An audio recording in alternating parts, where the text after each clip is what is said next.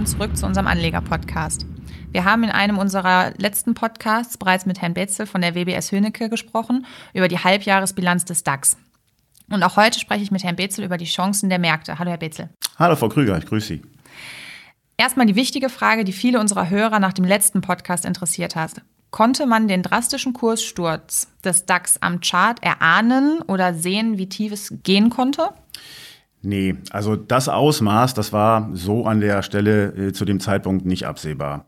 Was man zwar sehen konnte nach dem Rekordhoch am äh, 17.02., wo der DAX bei 13.795 Punkten notierte, dass sich da in den Tagen danach leichte Zeichen einer Überhitzung andeuteten. Aber äh, die 200-Tage-Linie beispielsweise, die so den mittelfristigen Trend äh, signalisiert, die war positiv, Trend war positiv, signalisierte also, der Markt ist in Ordnung. Ähm, die Marktstruktur passte. Insofern war das so nicht zu erkennen. Ähm, ich sag mal, die Corona-Pandemie, die ja dann schlussendlich so der Auslöser war, war ein externes Ereignis. Wie gesagt, das können Sie in der Struktur des Marktes vorher nicht sehen. Wenn Sie mal die Presse lesen über 2008, da wird häufig von so einem schwarzen Schwan gesprochen, den keiner vorher sehen konnte.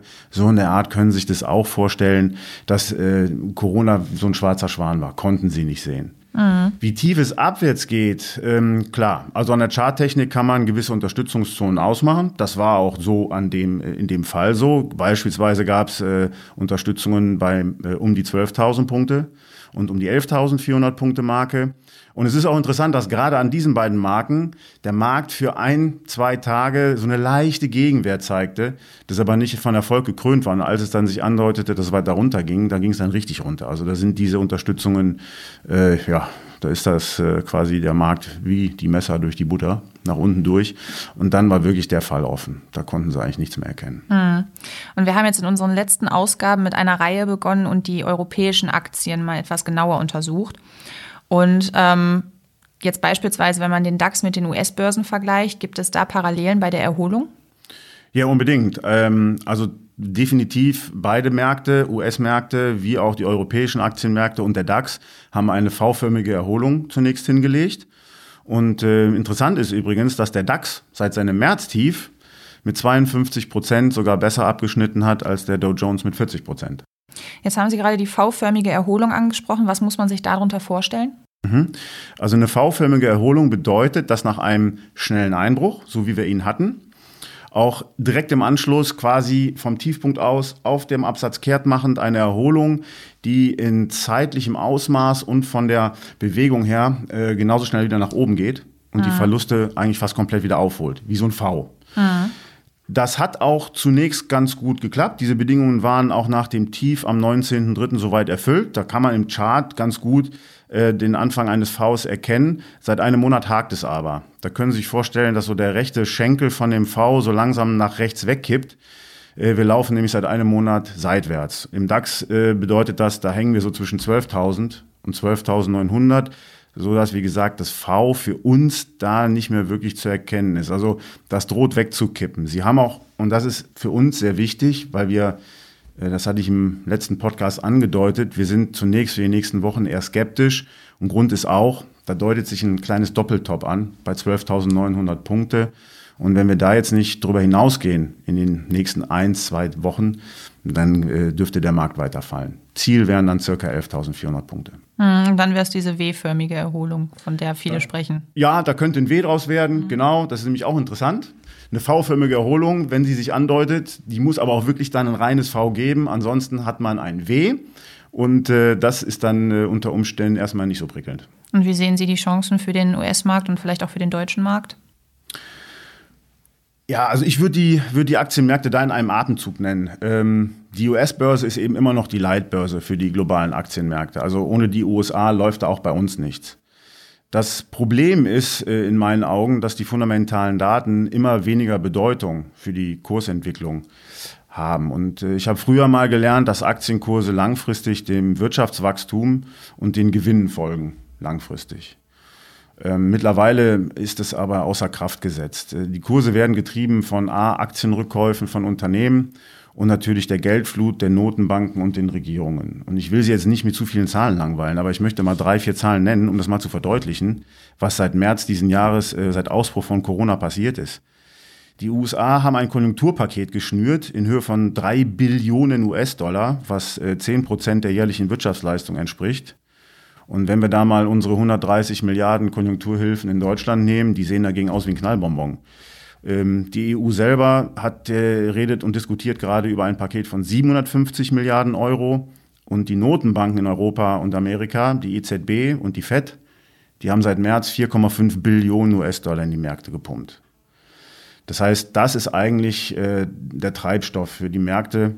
Und auch wenn mir da ein gesunder und stetiger Aufschwung durch solide Fundamentalzahlen lieber wäre, sind die Perspektiven eben aufgrund der Geldflut und der niedrigen Zinsen für Aktien definitiv sehr aussichtsreich. Allerdings, Entschuldigung, wenn ich das, äh, das ist ganz wichtig, äh, die Märkte verlaufen dabei nicht linear. Ähm, das wird immer unter Schwankungen sein und eben auch mal Korrekturen beinhalten. Wie ich es eben angedeutet habe, sollte das kommen und wir haben recht und es geht Richtung L4, dann sind das knapp 10 Prozent. Solche Marken, solche Kursschwankungen nach unten sollten aber dann für Käufe genutzt werden. Hm, und jetzt liefen ja die US-Börsen Europa regelrecht davon, wenn man so sagen darf.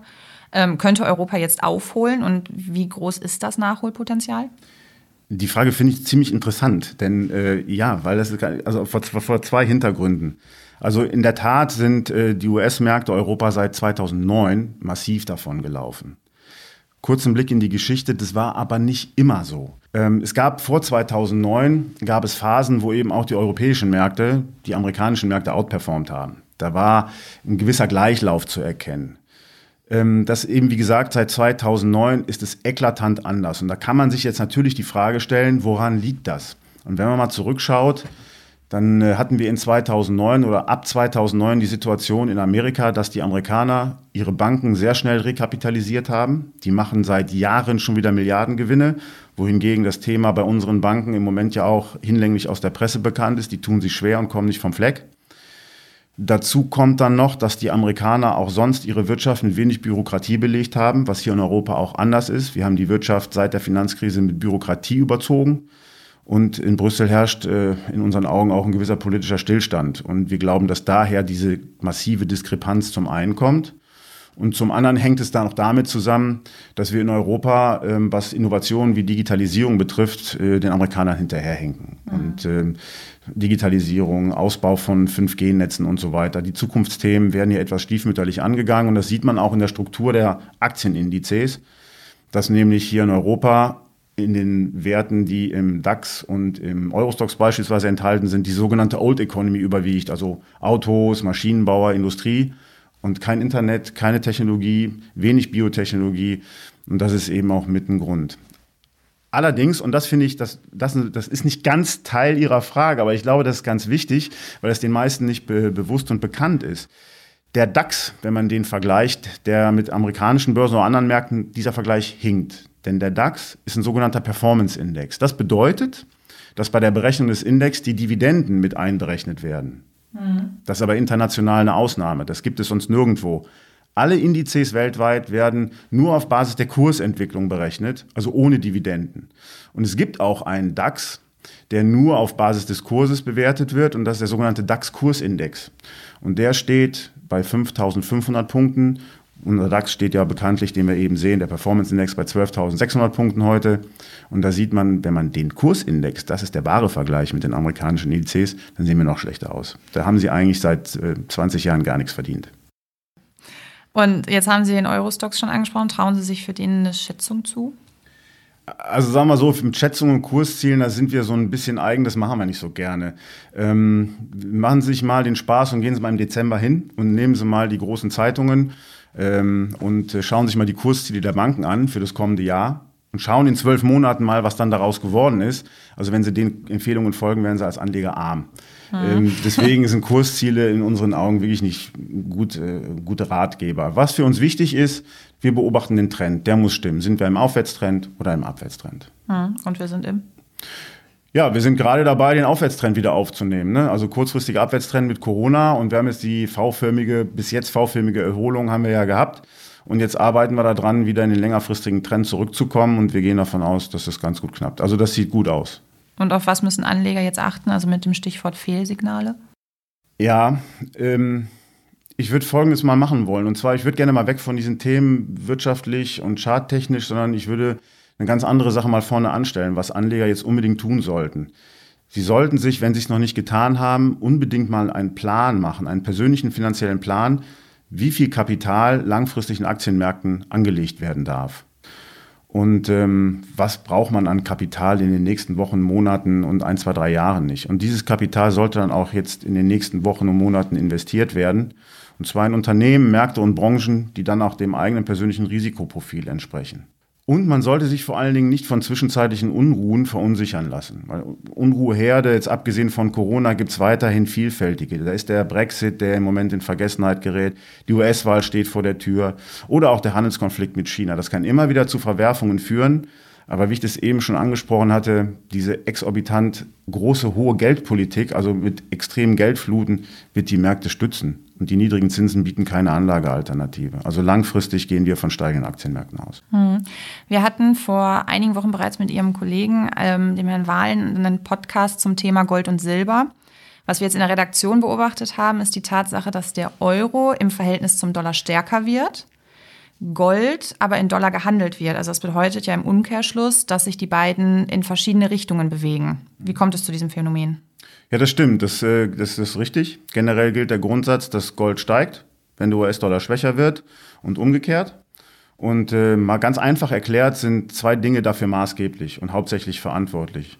Zum einen ist es so, dass äh, Rohstoffe, die eben auch einschließlich Gold in äh, US-Dollar gehandelt werden, bei einem schwachen US-Dollar ein günstigeres Kursniveau eben zum Einkauf äh, bieten. Das heißt, die äh, Marktteilnehmer auf der ganzen Welt, die an Rohstoffen interessiert sind, die vergleichen ihre Preise nicht in ihrer jeweiligen Währung, sondern sehen den günstigeren Dollar. Und dann kaufen sie eben auch verstärkt Rohstoffe zu, weil der Preis eben billiger geworden ist. Das ist mal der eine Faktor. Und der andere Faktor ist so, dass ein fallender US-Dollar meist auch mit einem fallenden Zinsniveau in den USA einhergeht. Und Investoren suchen dann eben einen alternativen Werterhalt und finden den unter anderem auch in Gold. Ähm, insofern kaufen sie Gold und verkaufen den US-Dollar. Ähm, und im Zuge der äh, Corona-Pandemie und der diesjährigen Entwicklung ist es eben auch so gewesen, dass zum Jahresanfang der Zins für zehnjährige US-Anleihen von Jahresanfang 1,91 Prozent auf aktuell 0,6 Prozent gefallen ist. Und im Umkehrschluss, wenn Sie sich das anschauen, seitdem, seit Jahresanfang steigt auch der Goldpreis. Also passt hier wieder. Mhm. Dann danke ich Ihnen für diesen Einblick und ich hoffe, wir konnten euer Interesse wecken. Und in unserem Journal und auf unserer Homepage halten wir euch wie immer auf dem Laufenden. Bei Ihnen, Herr Betzel, bedanke ich mich erneut für dieses interessante Gespräch und hoffe, dass es nicht das letzte war. Vielen Dank, ich komme gerne wieder. Dankeschön.